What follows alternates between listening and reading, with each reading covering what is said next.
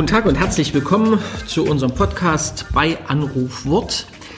Wobei der Titel ab heute nicht mehr ganz so stimmt, weil wir, Schwester Elisabeth Mucher und Gregor Giele, doch den Wunsch haben, auch mal selbst mit Bibelworten zu Wort zu kommen. Und deswegen wird es von Gründonnerstag bis zum Ostermontag aus den biblischen Lesungen der Gottesdienste immer Verse geben, die wir, die uns wichtig sind und die wir der oder dem anderen vorlegen, damit er oder sie sich dazu äußern kann. Und wie das in der katholischen Kirche üblich ist, es beginnt heute die Frau, Schwester Elisabeth, und sie hat natürlich am Ostermontag in der Auswahl des letzten Bibelwortes auch das letzte Wort. Ich bin gespannt. Ohne Anruf, also direkt hinein heute in das Evangelium des heutigen Abends, die Fußwaschung. Und zwar habe ich für dich aus Johannes 13 die Verse 4 und 5. Er stand vom Mahl auf, legte sein Gewand ab und umgürtete sich mit einem Leinentuch. Dann goss er Wasser in eine Schüssel und begann den Jüngern die Füße zu waschen und mit einem Leinentuch ab abzutrocknen, mit dem er umgürtet war.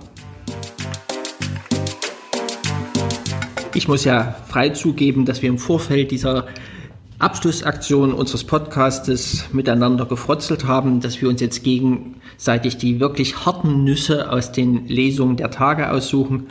Von daher am Anfang vielen Dank, Elisabeth, dass es doch nicht ganz so schwer ist.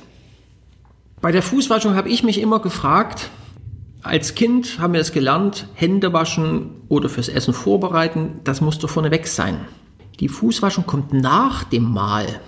Also, wenn man das jetzt etwas drastisch formulieren wollte, haben die sich zwar die Hände gewaschen, aber mit dreckigen Füßen das letzte Abendmahl gehalten.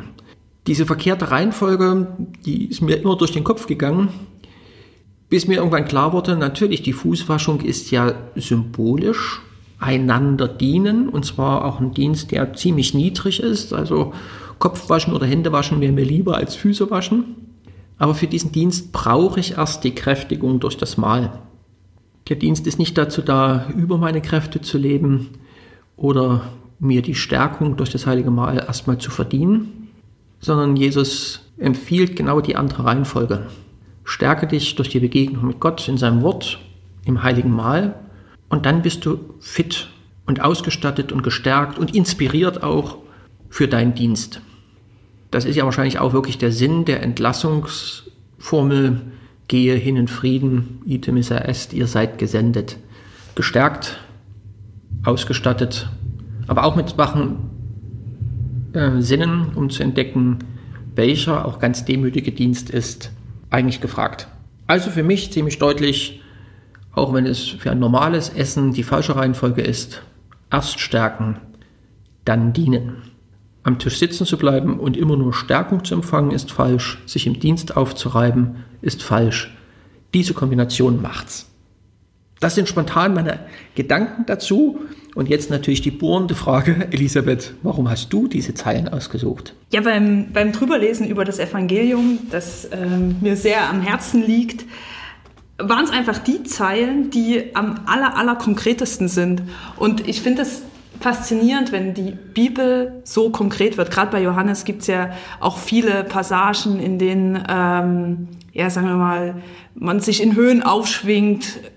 Gott ist in mir, ich bin in Gott.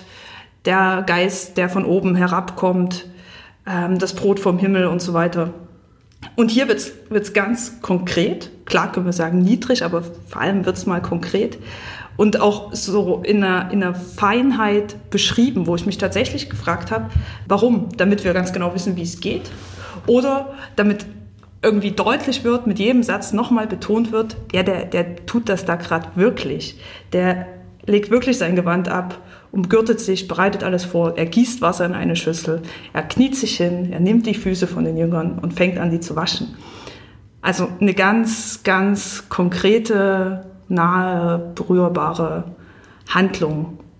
Wo ich gedacht habe, okay, das, was wir jetzt hier äh, über die Fastenzeit gemacht haben, waren ziemlich viele Worte, ziemlich viele Gedanken Und ich finde es einfach unglaublich wohltuend, dass es das so konkret wird und dass auch die Handlungen der Kirche oder ähm, die Fußwaschung, die ja gerade Gründonnerstag Abend ne, normalen Umständen mit stattfindet, dass die Kirche sowas, sowas Konkretes anbietet, sowas Spürbares für uns. Spannend. Und damit Sie nicht ohne Gedanken, wir reden ja gar nicht mehr von Hausaufgaben, hier aus dem Podcast entlassen werden. Corona-bedingt können die Fußwaschungen im Gottesdienst dieses Jahr nicht stattfinden. Das dispensiert uns aber nicht vom Dienst für den nächsten. Vielleicht gibt es eine gute Idee, was das heute oder morgen sein könnte. Probieren Sie es doch einfach selbst, sich in der Familie die Füße zu waschen. Viel Freude dabei.